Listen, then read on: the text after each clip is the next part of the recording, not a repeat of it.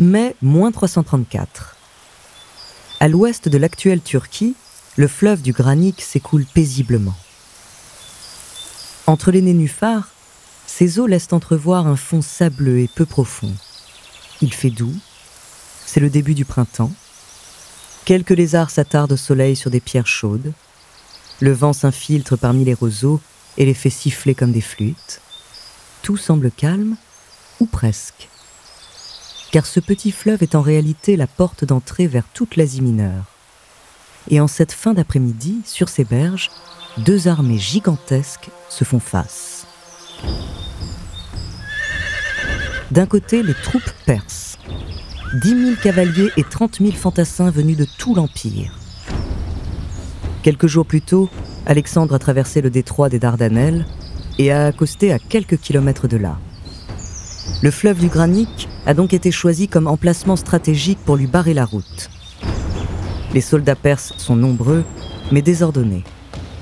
Et Alexandre le sait. Il sait aussi qu'à cette heure-là, ils auront le soleil dans les yeux. Et il ne s'est pas trompé. Aveuglés par la lumière qui se reflète à la surface de l'eau, les Perses ont du mal à distinguer les bataillons adverses. Ils ne réalisent pas que cette masse d'hommes qui se forme sur l'autre rive est en réalité la force militaire la mieux organisée du monde antique. C'est l'armée grecque et macédonienne d'Alexandre. Au centre, les fantassins, commandés par le général Parménion. Les phalangites en forment la première ligne. Armés de longues lances et de boucliers, ces guerriers surentraînés avancent de façon compacte comme une muraille hérissée de piques. De face, rien ne peut les arrêter. Mais la phalange a un point faible, les flancs. C'est pourquoi Alexandre les fait escorter de part et d'autre par des unités plus légères et mobiles. D'un côté des archers et des hommes munis d'épées, de frondes et de javelots. De l'autre, sa propre cavalerie, les compagnies. Des soldats d'élite ayant déjà prouvé leur valeur et leur courage sur le champ de bataille. En tout, près de 40 000 hommes, venus de la Grèce entière et prêts à tout pour terrasser quiconque se dresse devant eux. Alexandre se sait en légère infériorité numérique, mais il a confiance dans sa stratégie. Juché sur son fidèle cheval bucéphale, il dégaine soudain son épée, galope le long de la première ligne de son armée et plonge son regard dans celui de chacun de ses hommes. Soldats, combattez vaillamment, et la Perse est à nous. Il pousse alors un cri de guerre qui résonne dans les airs et charge l'ennemi sur la droite. Aussitôt, sa cavalerie d'élite s'élance avec lui à travers le fleuve. La riposte perse est immédiate. Une pluie de flèches et de javelots s'écrase sur les boucliers grecs. Mais la percée d'Alexandre est plus rapide. En quelques secondes à peine, des milliers de chevaux émergent des eaux face aux Perses et les frappent de plein fouet avec une violence inouïe. L'ennemi recule, certains soldats sont broyés sous la pression, d'autres tombent à la renverse et se font piétiner. Au milieu d'un chaos de poussière, de métal et de sang, Alexandre fait tournoyer son glaive dans les airs et fracasse le crâne de nombreux guerriers adverses. Mais il ne voit pas l'épée d'un général perse qui file par derrière en direction de sa nuque.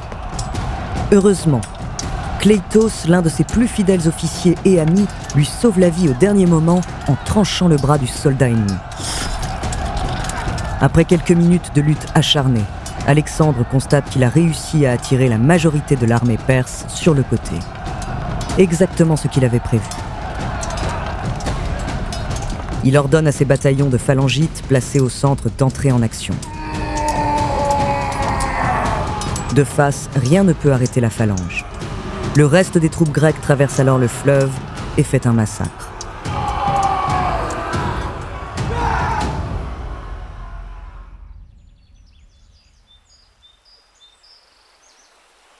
Dispersés, affaiblis, terrorisés par la démonstration de force à laquelle ils viennent d'assister, les soldats perses encore en vie s'enfuient à l'intérieur des terres.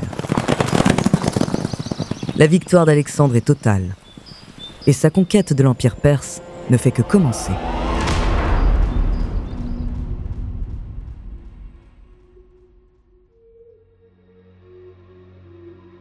Bonjour, je suis Andrea Brusque, bienvenue dans les fabuleux destins.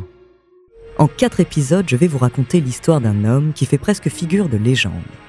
Et pourtant, il a bel et bien existé. Stratège de génie, tyran sanguinaire, conquérant humaniste et visionnaire, ce roi de l'Antiquité a changé la face du monde occidental à jamais, son nom Alexandre le Grand. De ses premières campagnes militaires à son affrontement avec le roi de Perse, découvrez la deuxième partie de son fabuleux destin.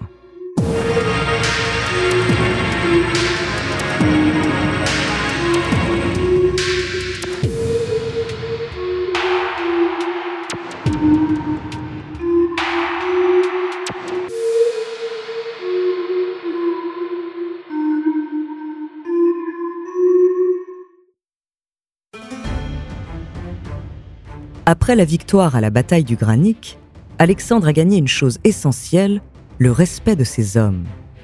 Désormais, chacun de ses soldats sait que le jeune homme de 22 ans est appelé à un destin glorieux. Et partout où ira leur roi, ils le suivront. Les mois qui suivent, Alexandre et son impressionnante armée s'enfoncent au cœur du territoire perse. Et leur réputation les précède. À Sardes, capitale de la province de Lydie, les troupes adverses capitulent avant même de se battre. Après un siège expéditif, les cités de Milet et d'Alicarnasse, sur la côte ouest de la Perse, finissent aussi par tomber entre leurs mains.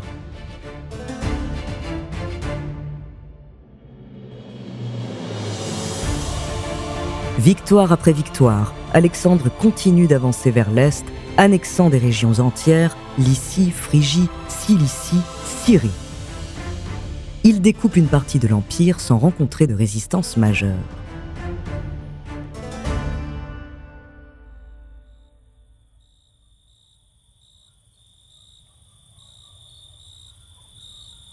Mais pendant ce temps, les Perses rassemblent leurs forces. Et un homme qui jusque-là avait laissé faire le fougueux conquérant décide alors d'intervenir. Cet homme, beaucoup le considèrent comme un dieu. C'est Darius III, grand roi de Perse, héritier de la dynastie des Achéménides, un souverain au pouvoir quasi illimité qui règne sans partage sur l'Empire. Alors que la fin de l'année 333 approche, Darius veut mettre un terme à l'avancée des Grecs et écraser ce petit roi macédonien aux ambitions démesurées.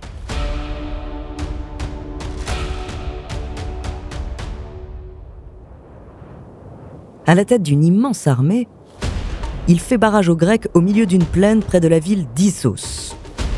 La plaine est étroite, d'un côté la mer, de l'autre les montagnes. Le combat est inéluctable. Darius a rassemblé ses meilleures troupes, les immortels, soldats d'élite réputés invincibles, mais aussi des bataillons de fantassins, une cavalerie lourdement armée et des milliers de mercenaires. Depuis son char royal, à l'arrière, le souverain regarde les rangs adverses se former et un sourire se dessine sur son visage. Ses forces comptent près de 100 000 hommes, plus du double de celles d'Alexandre. De quoi graver au fer rouge dans l'esprit de l'ennemi ce que défier la Perse veut dire. Mais à ce moment précis, Darius ne réalise pas qu'il commet une erreur stratégique de taille, la même que celle qui a permis aux 300 soldats spartiates, 150 ans plus tôt, de tenir face aux armées de son aïeul, Xerxès. Plus le terrain est étroit, et moins le nombre compte.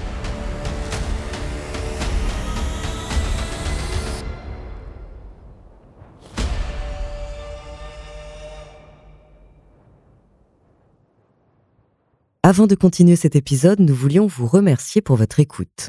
Si vous voulez continuer de nous soutenir, abonnez-vous à la chaîne Bababam Plus sur Apple Podcast. Cela vous permettra une écoute en avant-première et sans interruption. Ou bien écoutez ce message de notre partenaire sans qui ce podcast ne pourrait exister. On se retrouve tout de suite après. Usant de la même tactique qu'à la bataille du Granique, Alexandre et sa cavalerie s'élancent du côté droit.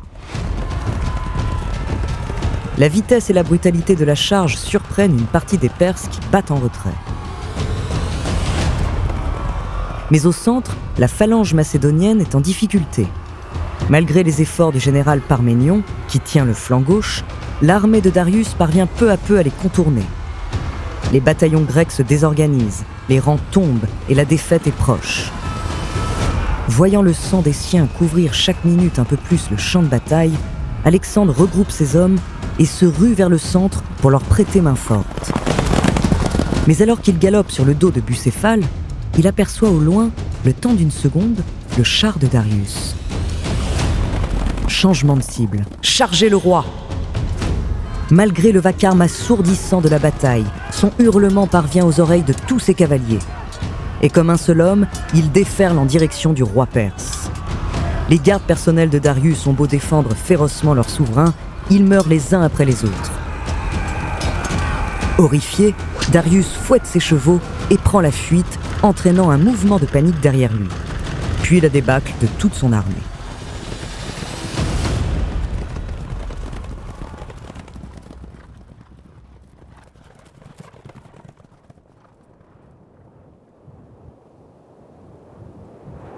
Quelques minutes plus tard, la victoire est acquise. Alexandre a encore gagné.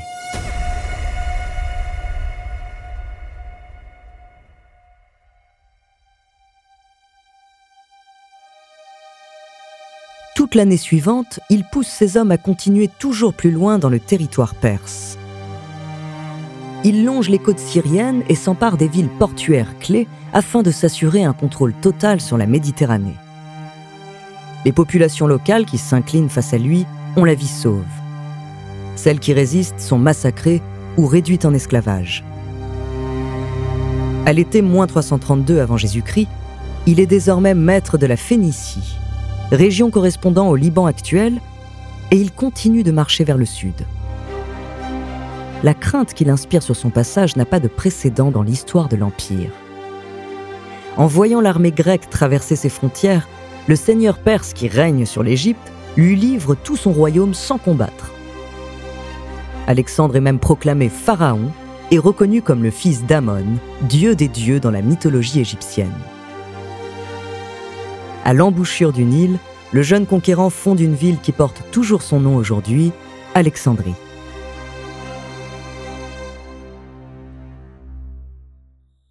Mais l'empire perse est vaste. Et Alexandre ne se satisfait pas des terres déjà conquises. À l'est, il reste encore tant de régions à explorer, de cultures à découvrir, de peuples à asservir. Cela ne fait que trois ans qu'il a quitté la Macédoine et la Grèce pour envahir la Perse. Il est bien trop tôt pour s'arrêter là et rentrer au pays, bien trop tôt pour mettre fin à une conquête qui s'annonce légendaire. Au fond de lui, Alexandre veut plus que ça, bien plus. Il veut inscrire son nom dans l'histoire et faire résonner le récit de ses exploits à travers les siècles à venir. Alors, après sa campagne en Égypte, quand il reçoit une lettre de Darius lui promettant une fortune, la main de sa fille et la moitié de l'Empire perse en échange de la paix, Alexandre la lit attentivement et la jette au feu. Il ne veut pas de la moitié de l'Empire. Il veut le monde entier.